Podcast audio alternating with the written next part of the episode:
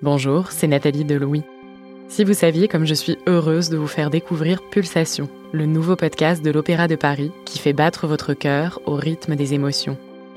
L'opéra et le ballet font résonner en nous des sensations puissantes. Il m'est arrivé de rire et vibrer face à la formidable énergie déployée sur scène par des chanteurs pour nous faire ressentir toute l'intensité d'un opéra qui se déroule sous nos yeux.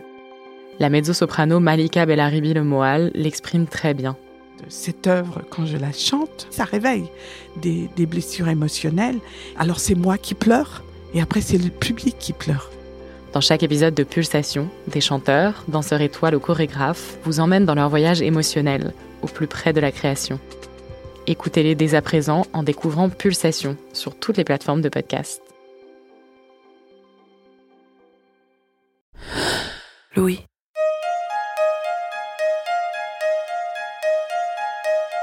Il y a peu de temps, nous avons fait avec l'équipe du podcast Travail en cours un épisode sur les émotions dans le monde de l'entreprise.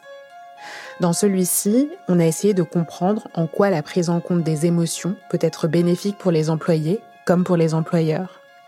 Et il s'avère que l'une des clés pour que cette prise en compte des émotions ait lieu et que nos émotions ne soient plus enfouies en nous au profit de la productivité, c'est l'empathie. Dans l'épisode d'émotions à emporter que vous allez entendre, Marie Semelin, qui présente Travail en cours, a donc cherché à en savoir plus sur l'empathie dans le monde de l'entreprise. Je suis Cyrielle Bedu, bienvenue dans Émotions à emporter.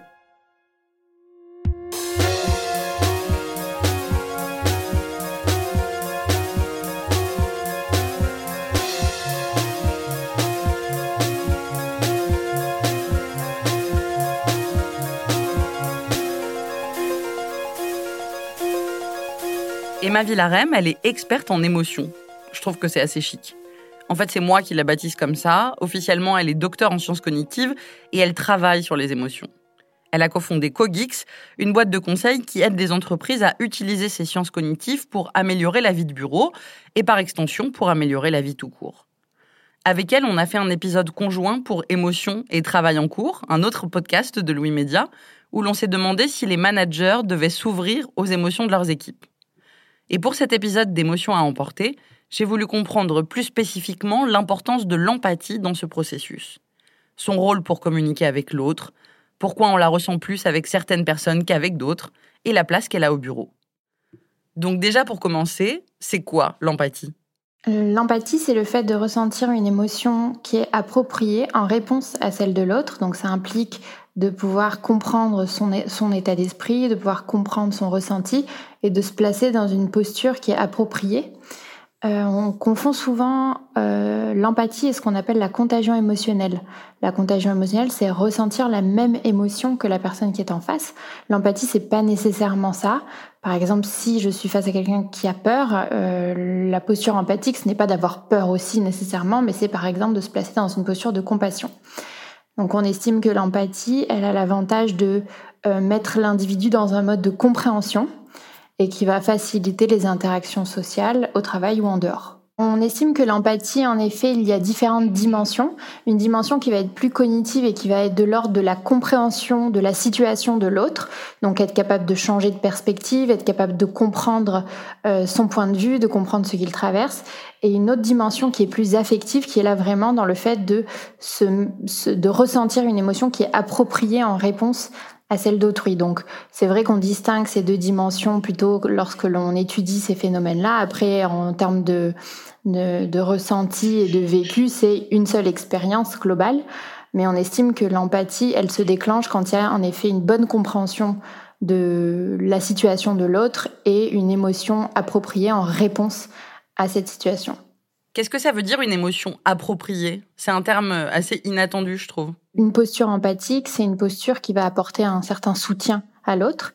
Et donc, on se place dans un... Euh, dans une situation émotionnelle, je vais dire, qui est appropriée pour fournir ce soutien. Par exemple, je reprends l'exemple de la peur ou de la colère, hein, ça marche aussi. Euh, on va être euh, dans une posture qui est appropriée, c'est-à-dire que si quelqu'un a besoin de compassion, on va être dans une posture de compassion. Si quelqu'un a besoin de motivation, on va être dans une posture de motivation. Donc on, est, on se place dans un état qui est approprié à celui de l'autre en fait pour pouvoir fournir une bonne réponse empathique. Si quelqu'un est en colère et que je suis en colère aussi, je vais peut-être pas, c'est pas une réponse euh, empathique euh, optimale quoi. Je vaut mieux que je sois dans un autre euh, état émotionnel.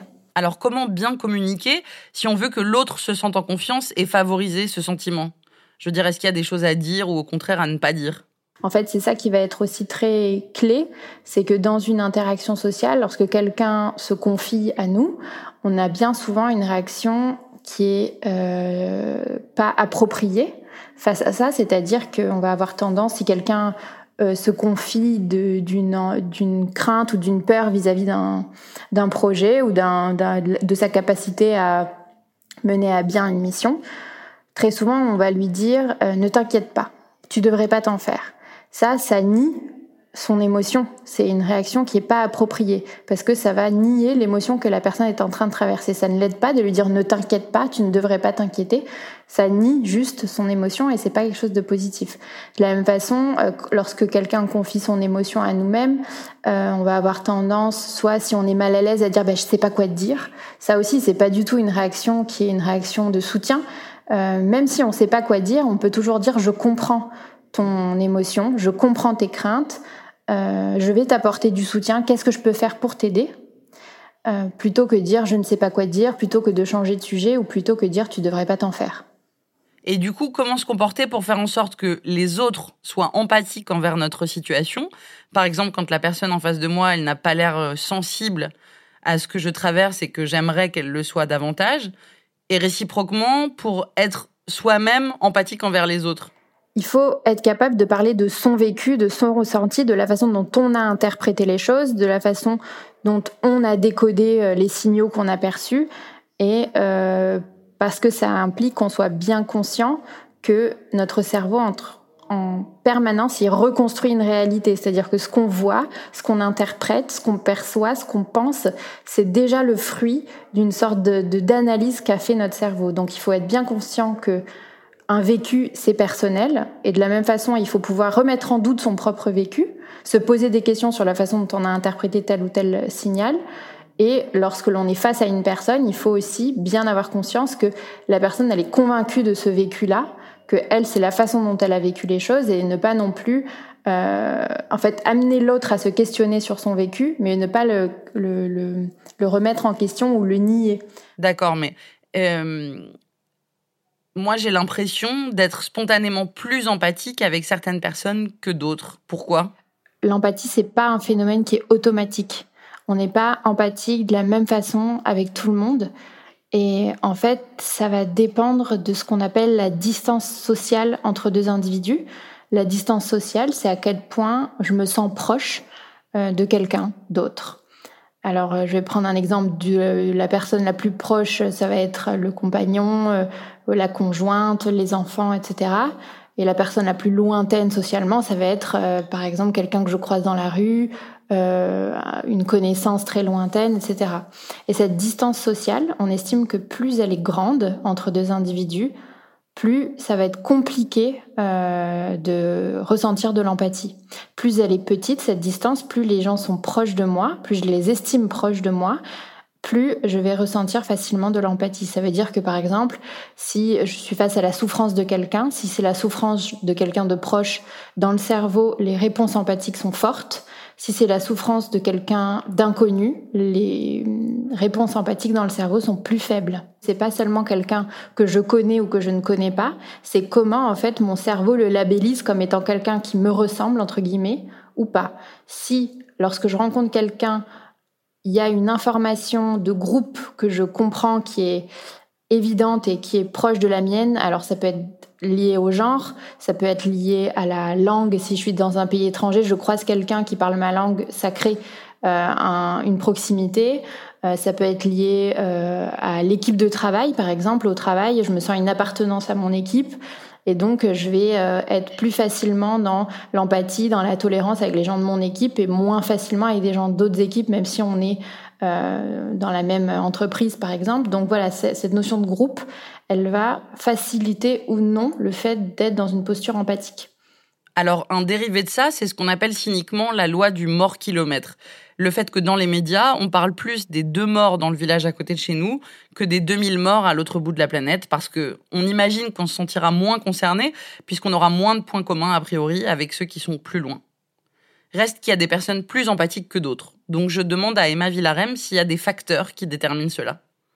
Alors, des facteurs qui font qu'on est plus ou moins une personne empathique, ça va pas forcément être lié à des choses démo, enfin à de la démographie, à, euh, au genre, à, l'âge, etc.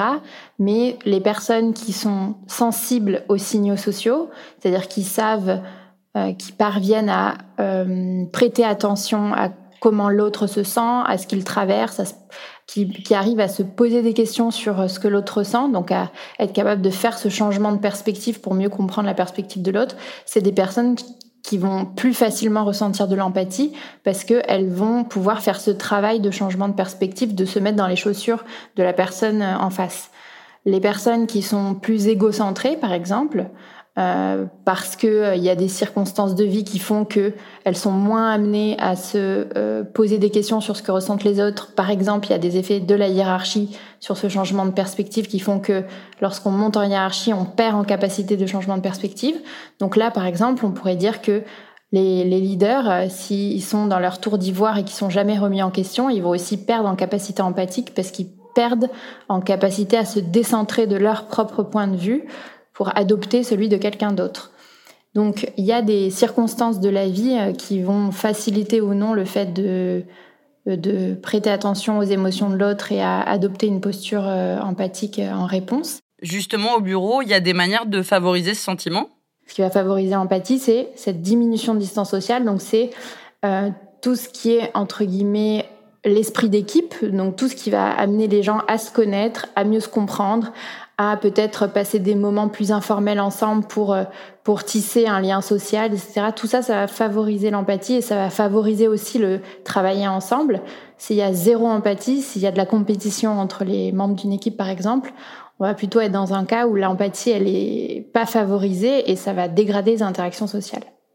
En tant que chef d'équipe, la posture euh, empathique, elle peut être facilitée par le fait d'une part de stimuler l'esprit d'équipe dans l'équipe, c'est-à-dire d'organiser des événements où même en dehors du, dans les horaires du travail, mais en dehors du cadre strict du travail où euh, l'équipe peut partager des choses, peut se souder, peut développer une cohésion sociale. Donc ça, ça va favoriser au sein de l'équipe cette sensation d'appartenir à un groupe, de d'être euh, ensemble pour un même objectif. Donc ça, c'est au niveau de l'équipe et au niveau de la relation du euh, chef d'équipe à l'équipe, il faut être capable d'instaurer ce climat de confiance où on va être dans l'échange, dans l'interaction. Et en effet, euh, il y a certaines situations qui vont favoriser ou non le, le climat de confiance et l'échange un peu euh, authentique avec un autre individu. Euh, le rendez-vous en tête à tête, c'est un espace plus propice pour confier des émotions ou confier un vécu difficile que autour d'une table avec tout le reste de l'équipe parce que Lorsqu'on est en groupe, il y a plein de phénomènes qui surviennent, comme des phénomènes par exemple de conformité sociale. Euh, si tout le monde va bien, euh, ça va être difficile pour moi de dire que je vais mal parce que quelque part je vais sortir du groupe, je vais me détacher de la norme du groupe. Donc pour être capable de capter des choses qui sont peut-être plus difficiles à livrer, mais qui sont importantes à entendre du point de vue du chef d'équipe, il y a des modalités telles que le, rendez-vous euh, hebdomadaire en one-to-one, euh, qui est euh, un bon médium et, et qui est à instaurer de façon régulière pour être sûr de tisser cette relation et de la maintenir dans le temps. Ce temps d'attention porté aux émotions et aux ressentis des autres par l'empathie, j'imagine qu'il y a beaucoup d'entreprises qui le jugeraient superficiel, que c'est une perte de temps et d'argent en fait. Quelque part, je suis persuadée que être capable d'avoir une équipe qui fonctionne bien, c'est être capable d'aller loin. Euh, les entreprises dont les équipes sont en mauvaise santé mentale sont des entreprises qui ne sont pas en pleine euh, prospérité. Donc euh, la santé mentale, le bien-être des équipes est primordial pour travailler, pour bien travailler ensemble. Et pour ça, il faut dédier du temps, il faut dédier de l'énergie, mais c'est pas de l'énergie perdue. J'ai découvert en préparant ce bonus que les animaux aussi pouvaient faire preuve d'empathie un grand singe qui ramène à l'entrée de son enclos un petit enfant humain tombé dedans, le campagnol des prairies qui prend soin de ses congénères soumis au stress en leur léchant longuement le poil, En Inde, un éléphant qui refuse de continuer sa tâche parce qu'elle nécessiterait d'écraser un chien et qui s'exécute une fois que le chien est parti. Les chercheurs recensent des milliers de comportements non humains qui semblent relever de l'empathie. A priori, la différence avec nous, c'est que nous, on peut décider de travailler cette émotion naturelle, dans notre vie personnelle comme au travail. Pour s'y sentir mieux, oui, mais pas que. Si vos managers ont encore besoin d'être convaincus, vous pouvez leur dire que plusieurs enquêtes ont montré le lien entre engagement personnel des salariés et performance des entreprises.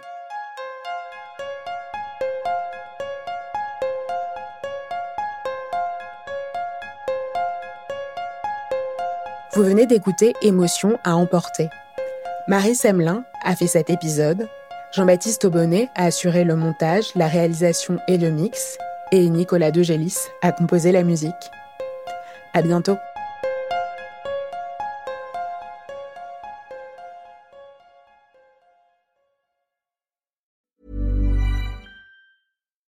Compares to watching your child uncover new ways of seeing the world. With Little Passports, kids have fun learning about the world around them through hands on activities, crafts, and stories delivered monthly. Whether exploring the world's oceans, experimenting with solar power, or encountering new cultures, there's always more to discover. Give your young explorer a world of adventure. Get 20% off any new subscription with promo code ACAST at littlepassports.com. Order by December 20th for Christmas delivery. Free shipping included.